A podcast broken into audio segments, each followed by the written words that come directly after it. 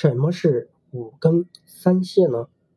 五更泻又称鸡鸣泻，多因命门火衰，以致大肠经精气不能提升而致。治疗的办法呢，就是补脾。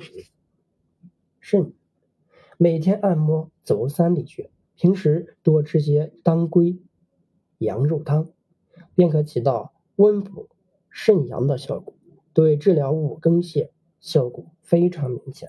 大肠经可是我们体内最任劳任怨的经脉，它就像清洁工一样，每天默默无闻的把我们体内的垃圾清理出来，给人体制造一个清洁的环境，毒素及时排出来，我们才能远离疾病。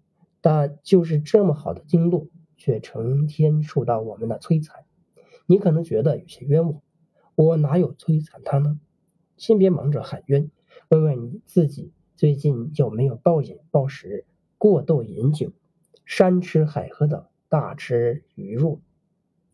如果答案是肯定的，那你的大肠经可就受苦了。大肠经出了问题，最常见的症状就是便秘、腹泻。